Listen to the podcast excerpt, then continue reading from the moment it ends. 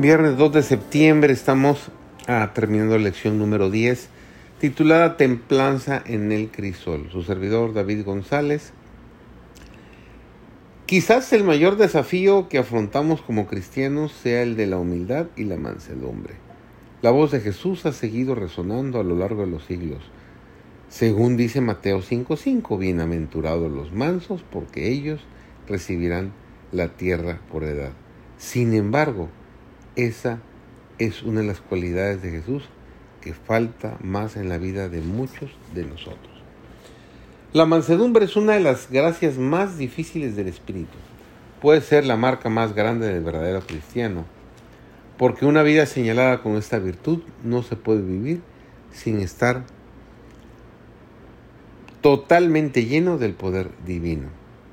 La Biblia nos dice que Moisés fue el más manso de todos los hombres que ha vivido alguna vez.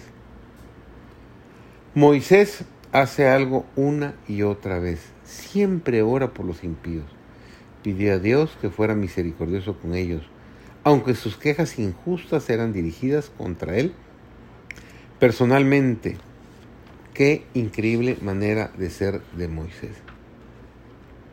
Moisés pasó 40 años orando y pidiendo gracia y misericordia por un pueblo que no se preocupaba en lo más mínimo por él. Frente a la justicia de Dios, una justicia que todo el universo se complace en honrar. Moisés suplicó que se le concediera al pueblo rebelde gracia y misericordia. Más de una vez Moisés ignoró la tentación de convertirse en el padre de una nueva nación en lugar de los impíos israelitas. Fue un verdadero intercesor. Reflejó la mansedumbre de Cristo. Por desgracia, lo inesperado ocurrió. Moisés se descuidó y se enojó por la rebelión del pueblo. Y en lugar de hablar a la roca para que saliera agua como Dios le había dicho, la golpeó dos veces. Pero como Dios es misericordioso, salió agua de la roca para apagar la sed de los impíos y a Moisés, que había dejado de ser manso, al menos en este caso, se le prohibió la entrada a la tierra prometida. La mansedumbre es una virtud inapreciable. La persona llena de mansedumbre siempre tiene los ojos llenos de gracia, porque ha hallado fortaleza sobre sus rodillas, y tal fortaleza vence la justicia. Incluso la justicia de Dios, es decir, la misericordia se gloría contra el juicio. El orgullo, cuando lo llamamos por su nombre, es un enemigo obvio.